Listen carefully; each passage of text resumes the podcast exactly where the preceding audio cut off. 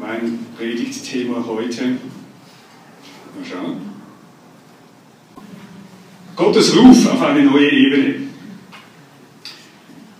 Gott hat immer wieder zu Deutschland und zu seiner Gemeinde gesprochen.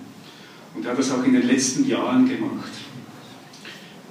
Durch die Botschaften der Liebe, der Gnade, des Neuanfangs und auch der Wiederherstellung. Er, so wie es in Epheser 3, Vers 15 heißt, der Vater aller Vaterschaft, will auch er der Vater unserer Nation sein. Und deshalb wartet er mit Sehnsucht auf unsere Antworten. Die Tatsache ist bis heute geblieben, dass Gott immer wieder mit Restbeständen, mit kleinen Gruppen, mit kleinen Herden seine Absichten durchgebracht hat. Es war nicht die riesige Menge, sondern es waren immer wieder kleine Scharen von Menschen, die sich zusammengetan haben und Gott empfangen haben und was Neues initiiert haben. Ich möchte mit euch kurz zurückgehen in die Kirchengeschichte.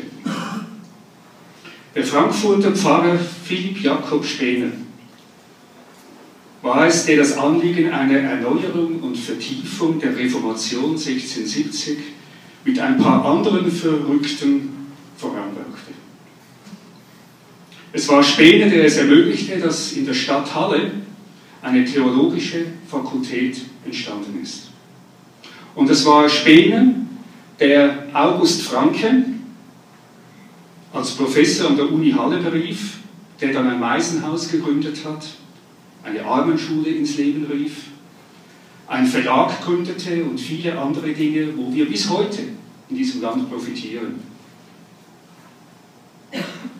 Und unter den Bibelkreisen, die Franke ins Leben rief, das war damals eine Revolution in der Kirche, Bibelkreise zu initiieren, gab es unter der Studentenschaft eine Erweckung. Und die Söhne von den reichen Adligen waren es, die es in diese Kleingruppen hineinzog. Und einer davon war Graf von Zinzendorf.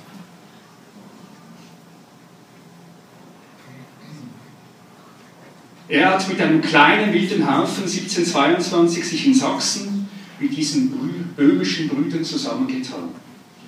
Der Dreißigjährige Krieg hat sie dann vertrieben aus ihrer Heimat und sie hielten immer noch heimlich aber Gottesdienste ab und beteten für eine Wiedergeburt in der Kirche. Und später hat Zinzendorf diese Gemeinschaft als Herrenhute umbenannt. Und dieses Häuflein, das waren nicht nur böhmische Brüder, da waren auch Lutheraner, da waren Täufer und andere dabei. Und dann haben sie 1727 eine apostolische Regel aufgestellt. Und da steht in der zweiten Regel von 42 Regeln, die sie aufgestellt hat, folgendes.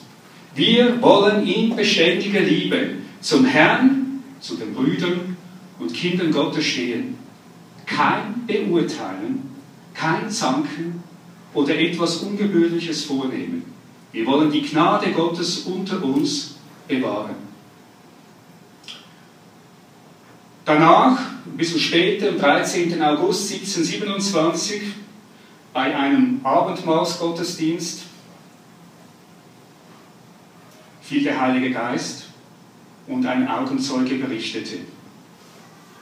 Wir waren so überzeugt und ergriffen, dass unsere Herzen von neuer Liebe und Glauben an den Heiland brannten.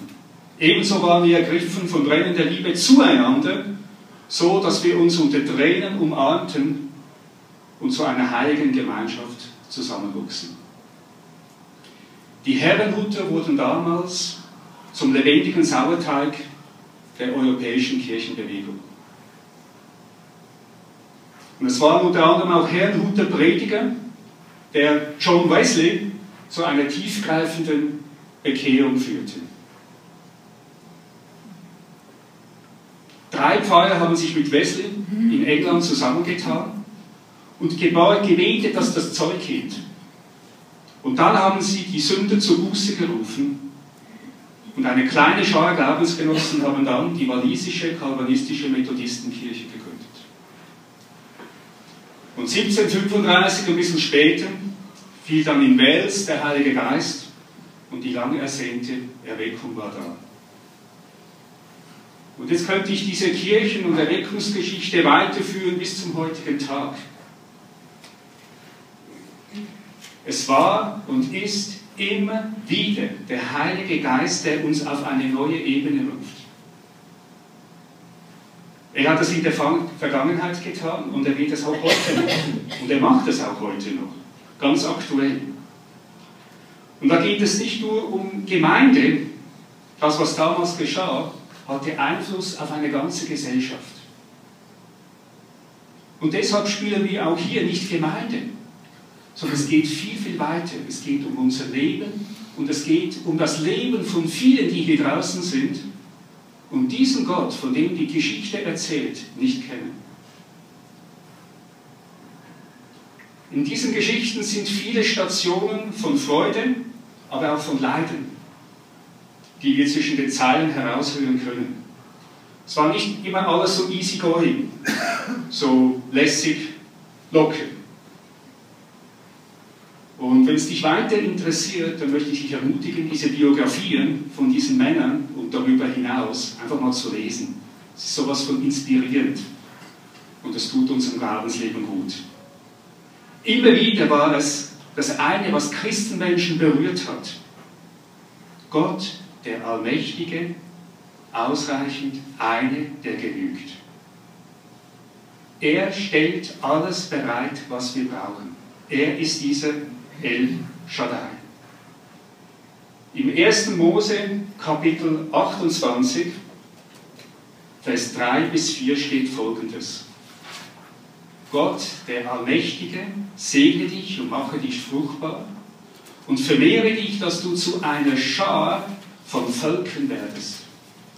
Und gebe dir den Segen Abrahams, dir und deiner Nachkommenschaft mit dir, damit du das Land deiner Fremdlingschaft, das Gott dem Abraham gegeben hat, in Besitz nimmst.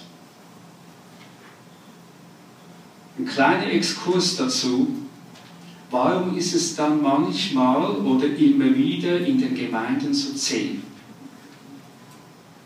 Wir haben durch Gebet und durch Gottes Wort und durch Reden seines Geistes immer wieder bestätigende Dinge gehört, die wir tun sollten.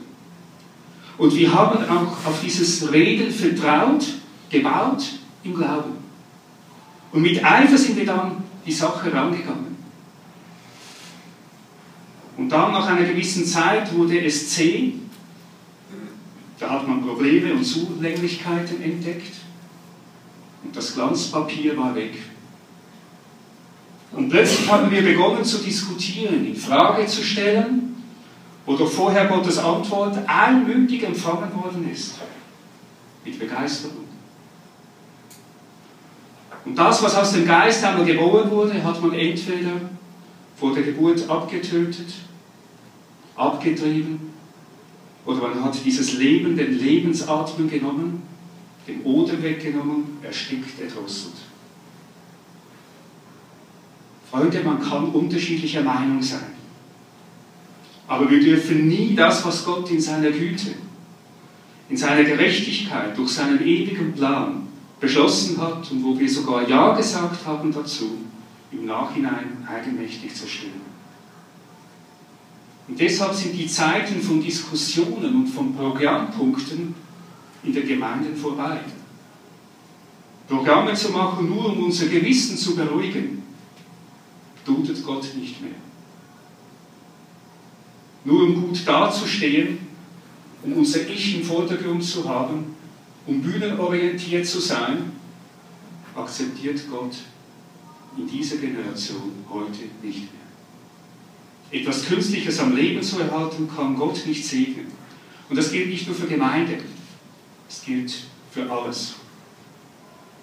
Das sind religiöse Rituale, Formeleien, die langfristig zu Neid, Konkurrenzdenken, zu Gruppierungen und schlussendlich zu Spaltungen führen. Es geht um den ganzen Segen.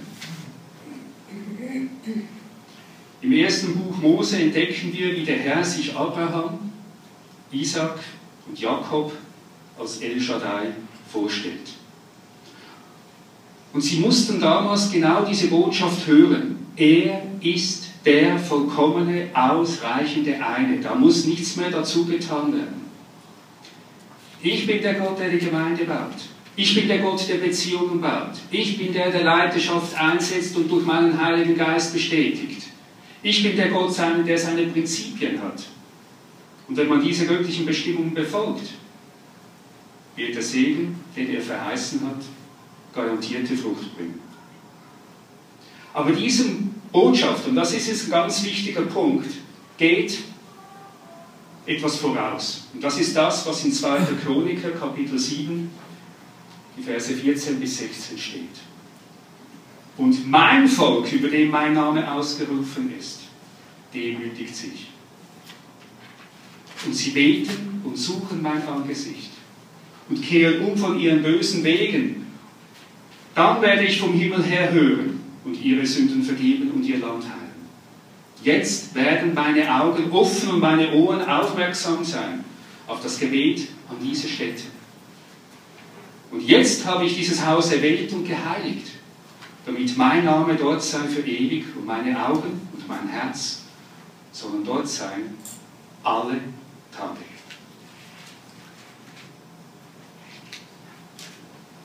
Eigene Anstrengung segnet Gott nicht. Interessant.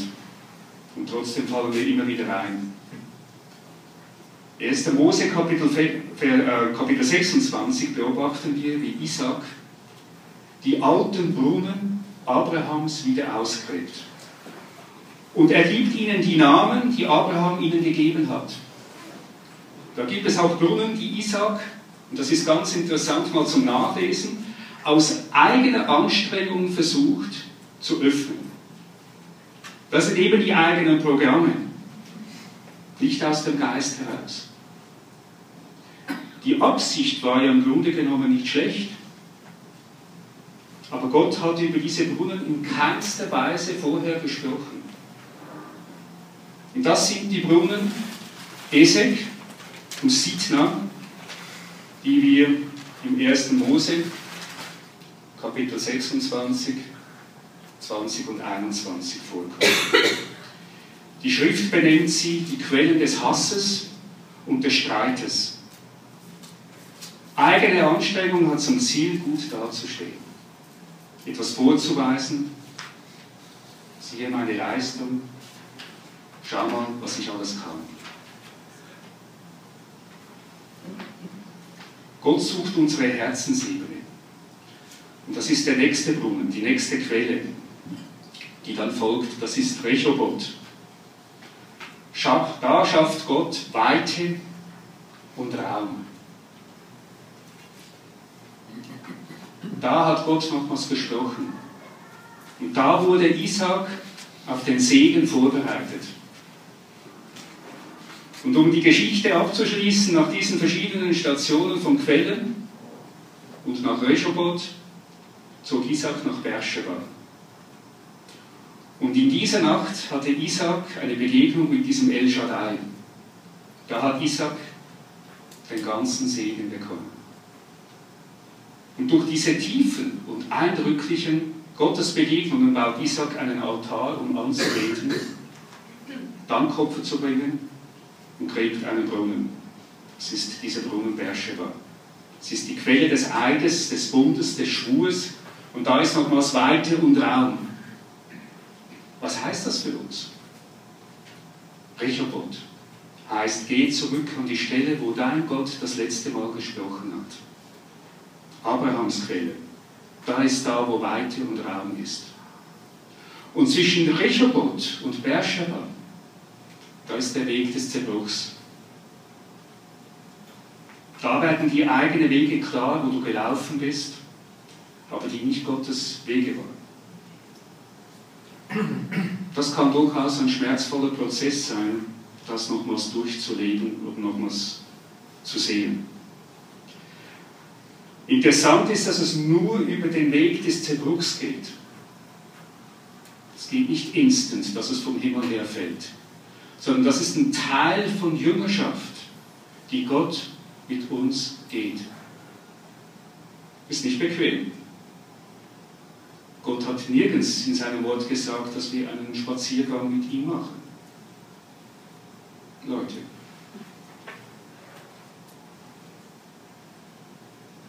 Das gibt es zwischendurch. Halleluja. Sonst könnte man das gar nicht aushalten. Aber Wege des Zerbruchs, was ist das? Menschen, die Arbeitsplätze verlieren. Durch Mobbing, Wegrationalisieren. Die lange warten müssen, bis sie wieder einen Job bekommen.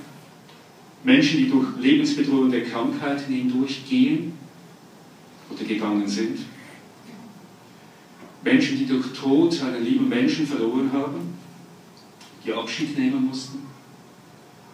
Menschen, die durch Ängste, Verleumdungen, Anklagen, Angriffe, Depressionen, Trennungen, Scheidungen und da gibt es noch viele, viele andere Herausforderungen. Wenn, so, wenn du solchen Menschen begegnest, die durch diese tiefen Tränentäler durchgegangen sind, sich zerbrechen ließen, nochmals in diese Ölpresse, nochmals alles herausgepresst worden ist, so wie das im Garten Gethsemane war. Die Fehler angesehen haben. Das sind Menschen, die ein neues Leben bekommen haben. Und sie denken und sprechen und handeln anders als vorher. Sie sind wie geläutetes Gold. Das heißt nicht, dass wir all das auch erleben müssen, um dann so ans Ziel zu kommen. Überhaupt nicht.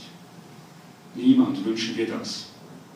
Aber das sind einprägsame Erfahrungen, Lebenserfahrungen, wenn wir durch, mit Gott durch Krisen hindurchgehen. Eben mit Gott durch Krisen gehen. Nicht ohne Gott, sondern mit Gott. Und das dient uns immer zum Besten. Und es dient auch dazu, dass wir heil werden. Das ist der Weg der Heiligung, der auch hier in der Schrift immer wieder vorkommt. Und das sind Menschen, mit diesem, die mit diesem Gott wie zu Spenes und zu Frankes und zu Wesleys Zeiten hindurchgegangen sind. In Demut und in der Hingabe. Dieses Wort Demut ist ja bei uns schon so ein Wort, das so ein bisschen hmm, typisch Gemeinde Nee, gar nicht. Ist ein sowas von kostbares Gut. Wort Demut. Und wir sollten es uns wirklich wieder verinnerlichen, was es heißt. Keiner von uns kann aus eigener Kraft irgendwas zustande bringen. Aber wenn wir zusammenkommen und den Heiligen Geist bitten, und uns in sein Bild verwandeln lassen. Seine Liebe, seine Heiligkeit. So wie wir es heute Morgen gesungen haben. Das heißt, den alten Menschen ablegen und den neuen anziehen. So wie Christian letzten Sonntag gepredigt hat.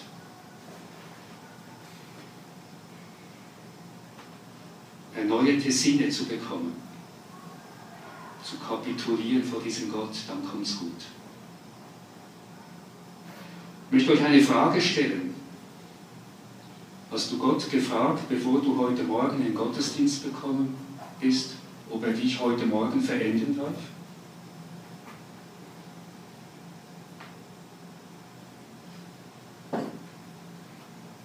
Einige von uns haben heute Morgen ihr Mantel draußen in der Garderobe äh, aufgehängt. Kamen in der Vorbereitung so das Bild von diesem neuen Menschen anziehen, den alten ausziehen und den neuen anziehen.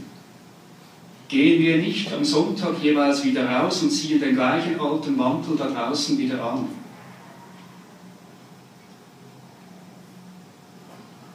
Pünktchen, Pünktchen. Und am Montag, welche Kleider ziehen wir da an? Wie ist das mit dieser wahrhaftig gelebten Gerechtigkeit? Ich hatte kürzlich ein Erlebnis. Einige von euch wissen, wissen dass ich ähm, Geschäftsführer bin von einem Seniorenzentrum. Und wir müssen so alle Quartalsende äh, müssen wir Quartalsberichte schreiben. Das sind so statistische Zahlen, die man dann erhebt und damit auch der Erfolg natürlich gemessen. Ist klar, es geht über Zahlen. Und ich hatte eine Rubrik ausgelassen, eine solche Zahl, die dann auch ein Stück weit den Erfolg äh, wiedergibt, weil das nicht berechenbar war mit der Software, die, die wir haben, die wir vor einiger Zeit neu bekommen haben. Ich hätte elegant irgendeine Zahl reinsetzen können, aber für mich war sie nicht berechenbar, also Rubrik auslassen. Ich habe das dann so in die Geschäftsführung reingeschickt und kriegte ein paar Tage später ein Telefonat von einer Mitarbeiterin, die das bearbeitet. Sagt sie, will Sie haben da was vergessen. Da gehört noch eine Zahl rein. Ich habe gesagt, es tut mir leid, ich kann das nicht reinsetzen, weil das Programm das ja im Moment nicht hergibt und es wurde uns ja versprochen, da kommt dann noch eine Lösung. Ja, ja, das schon, aber wir müssen einfach eine Zahl reinsetzen. Und jetzt ist genau der Punkt, wie scharf das das ist. Was machst du jetzt? Was ist jetzt hier die wahrhaftige Gerechtigkeit? Ja, doch einfach gesagt, dann setzen Sie was rein, passt schon. Aber an dieser Zahl werde ich am Schluss gemessen. Und wehe, wenn sie nicht stimmt, wenn man da drauf kommt. Und ich musste mich mit Händen und Füßen wehren. Es war mir in diesem Gespräch noch gar nicht bewusst, was da eigentlich ablief. Aber eine innere Stimme sagte mir einfach, nein, kommt nicht in Frage. Nein. Sie ließ sich dann breitschlagen. Ich habe gesagt, wissen Sie, was Ihr Job ist? zu der EDV-Spezialisten zu gehen und zu schauen, dass das möglichst schnell behoben wird, damit wir die Zahl errechnen können. In einem Nebensatz sagt sie zu mir, ja, aber alle anderen ihrer Kollegen haben auch eine Zahl reingesetzt. Gesagt, das ist nicht mein Maßstab. Wo ich aufgelegt hatte, war mir ganz schwammig. Habe ganz weiche Knie gehabt, wie, wie schon lange nicht mehr.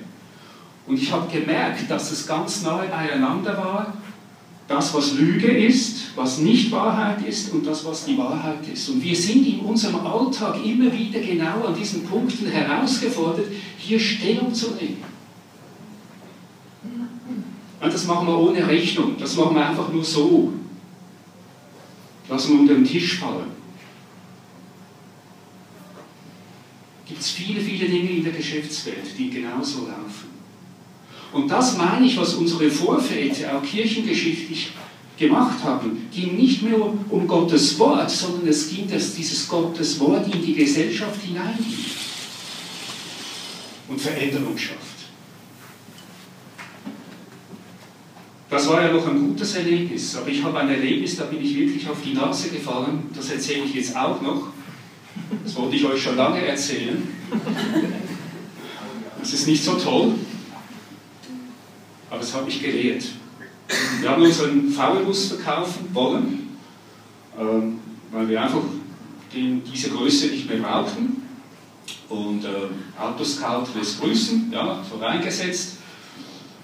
Und ähm, da hat sich ein junger Mann dann gemeldet bei uns und wollte das Auto anschauen. Wir hatten eine Preisvorstellung einfach auch, nicht übertrieben, aber wo wir gesagt haben, hm, auch so Verhandlungstaktik, bis dahin gehen wir, runter, weiter runter gehen wir nicht und das möchten wir ungefähr bekommen. Also alles nur gut. Und der kam, hat sich das Auto angeschaut, hin und her und gemacht und so. Und es war Freitagabend, es war schon dunkel, also er hat nicht allzu viel gesehen. Er hat eine Taschenlampe dabei gehabt, hat alles schon kontrolliert. Und ähm, dann wusste ich, dass mit dem Auto etwas nicht stimmte. Ich hatte ein Geräusch im Auto, wo ein Freund von mir sagte, du, das könnte das Radlager sein oder die Gelenkwelle. Also ich bin technisch überhaupt nicht begabt. Ja, ist, mir ist wichtig, dass ich fahren kann und dass es läuft und genau. Dann sagte er, machen wir noch eine Probefahrt. Das heißt, er hat vorher gesagt, ich habe das Geld dabei. Und hat dann auch einen Umschlag aufgemacht. Tausende waren drin. Und wir waren uns im Preis einig. Und ich wusste, mit dem Auto stimmte was nicht. Und sagte es bis zu diesem Zeitpunkt nicht. Er wollte dann eine Probefahrt machen, aber gesagt, Sie wollen wir das nicht, wollen wir nicht einen neuen Termin ausmachen. Ähm, erstens, damit Sie das Auto auch nochmals richtig anschauen können bei Tageslicht und dann eine Probefahrt machen. Nein, er möchte es heute Abend noch mitnehmen. Okay, eine Probefahrt gemacht und das Geräusch war natürlich da. Und da könnt ihr euch vorstellen, was passierte. Da war Misstrauen. Ja, was ist für Geräusch? Weshalb? Sagt sie, ich muss das noch überprüfen lassen. Ja, ja, das haben sie mir vorher nicht gesagt. Das hat das habe mich dann gleich entschuldigt, war mir selber peinlich. Aber ich habe gemerkt, es war nicht okay. Es war nicht okay. Wir sind dann zurückgefahren und er sagt, er wird sich dann wieder melden. Das Geld also eingepackt. Hat am gleichen Abend angerufen und gesagt, er nimmt das Auto nicht. Da kannst du dir vorstellen, ich mit Marianne zusammen diskutiert. Marianne, warum hast du das nicht machen lassen? Warum hast du ihm das nicht vorher gesagt? Ja, richtig. Ich habe es nicht gesagt. Ich habe es nicht machen lassen. Ja, ich bin im Fehler gewesen. In der gleichen Woche, die, die folgte, habe ich den Schaden behoben. Das war tatsächlich das Radlager hinten links. Das hat ein bisschen Geld gekostet, aber das war der Wert. Und dann habe ich gesagt, so, und jetzt rufe ich den nochmals an. Ich habe den nochmals angerufen und gesagt, ich habe jetzt das Büro, das war das Radar, habe das erklärt und habe mich auch nochmals entschuldigt und gesagt, das war nicht okay von mir. Und wenn er Interessen hätte, das Auto würde zur Verfügung stehen. Ja, er meldet sich nochmals. Bis zu diesem Zeitpunkt hat sich kein anderer gemeldet. Nichts. Und unser neues Auto war schon so in der, in der Schneise zum Abholen. Und wir brauchen das Geld. Spannend. Ich saß wahrscheinlich mehr auf heißen Kohle als die Marianne. Ja, das typisch Mann wahrscheinlich auch. Weil Marianne sagte, das kommt schon gut. Aber ich habe dann versucht, was kann ich jetzt noch drehen und machen und tun, damit das gut kommt. Und er hat sich nicht gemeldet, der junge Mann. Also muss ich den jetzt nochmals anrufen. Dann, er sagt, nee, das war jetzt falsch, wenn ich das machen würde. Aber verstehst du, dann kommen die eigenen Leistungen, deine eigenen Bemühen aus, einfach zu sagen, ich vertraue dir, Herr, dass es zur rechten Zeit kommt. Er hat sich gemeldet, der junge Mann. Boah, Halleluja. Der kam, hat sich das Auto bei Tageslicht angeschaut Drei Stunden. Drei Stunden.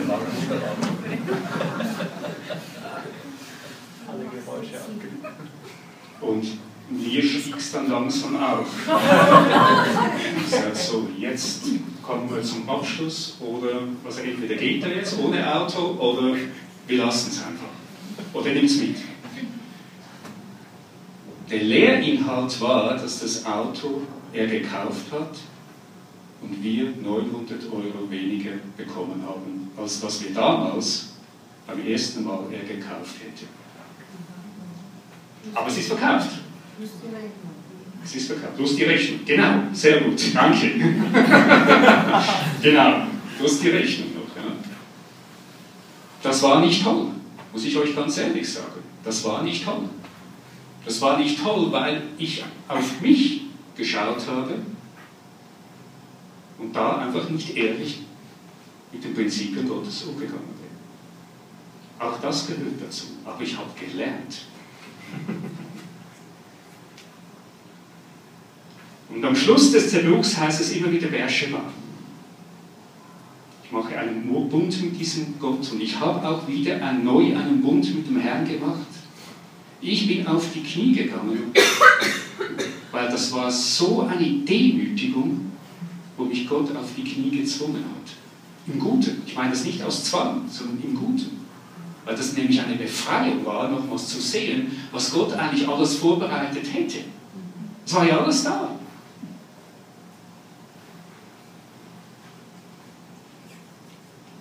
Aber eine solche Reformation oder ein solcher Bürgerschaftsprozess, der fängt immer bei uns ganz persönlich an nie im Großen. Der fängt immer bei uns an, bei dir und bei mir. Dann in der Familie, oder vielleicht in dem Unternehmen, wo du tätig bist, in deinem Umfeld. Und dann bringst du es mit hier hinein. Was für eine Power, was für eine Kraft wird hier freigesetzt, wenn wir in diese Spur Gottes hineinkommen, mehr und mehr.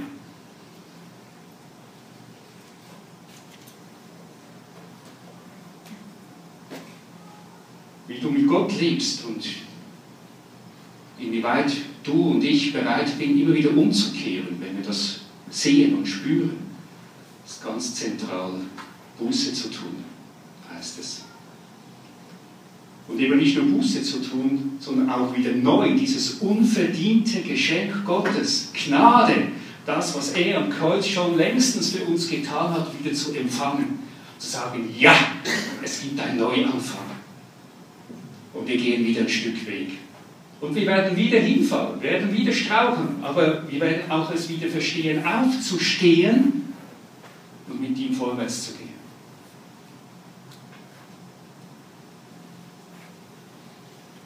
Wollen wir? Ja. Den ganzen Segen? Das war jetzt keine rhetorische Frage. Wollen wir den ganzen Segen Gottes? Ja. Er sagt es in seinem Wort. Das ist der Abschluss. Wir haben das wunderbares Lied, das haben wir nicht abgesprochen so gehabt, in einem Lied, wo heute Morgen äh, wollen ein Segen sein. Das wollen wir alle, oder? Aber wir müssen was tun dafür. Mein Wunsch für euch ist, dass wenn ihr heute Morgen nach Hause geht, dass er nicht den gleichen alten, kaputten Mantel, der hier draußen hängt, wieder ansieht. Ich meine das sinnbildlich. Weil ich nehme den Mantel mit, weil ich glaube, Christian Staudigers haben, nicht, haben keine Kleiderkammer, das aufzunehmen. Zweitens ist es kalt, wir wollen auch nicht die Verantwortung für eure Gesundheit übernehmen. Aber versteht ihr, was ich meine? Ja. Ja. Und wir wollen heute, wir wollen auch hier in dieser Gemeinde kein Wohlfühlprogramm machen. Amen. Weil es führt zu nichts. Und es führt vor allem nicht dahin, wo Gott es gerne möchte mit ihm und mit mir. Aber eine heilige, verschworene Gemeinschaft, die es verstanden hat, Gottes Pläne zu empfangen und umzusetzen, die einen Unterschied macht in dieser Generation, in dieser Gesellschaft. Wenn du hier rausgehst, einfach ermutigt zu sein an den Plätzen, die Gott dich wieder hinstellt. An deiner Schule, an deiner Schule, bei dir, in deiner Familie, da wo du einen neuen Job suchst und und und. Amen. Ich bin fertig.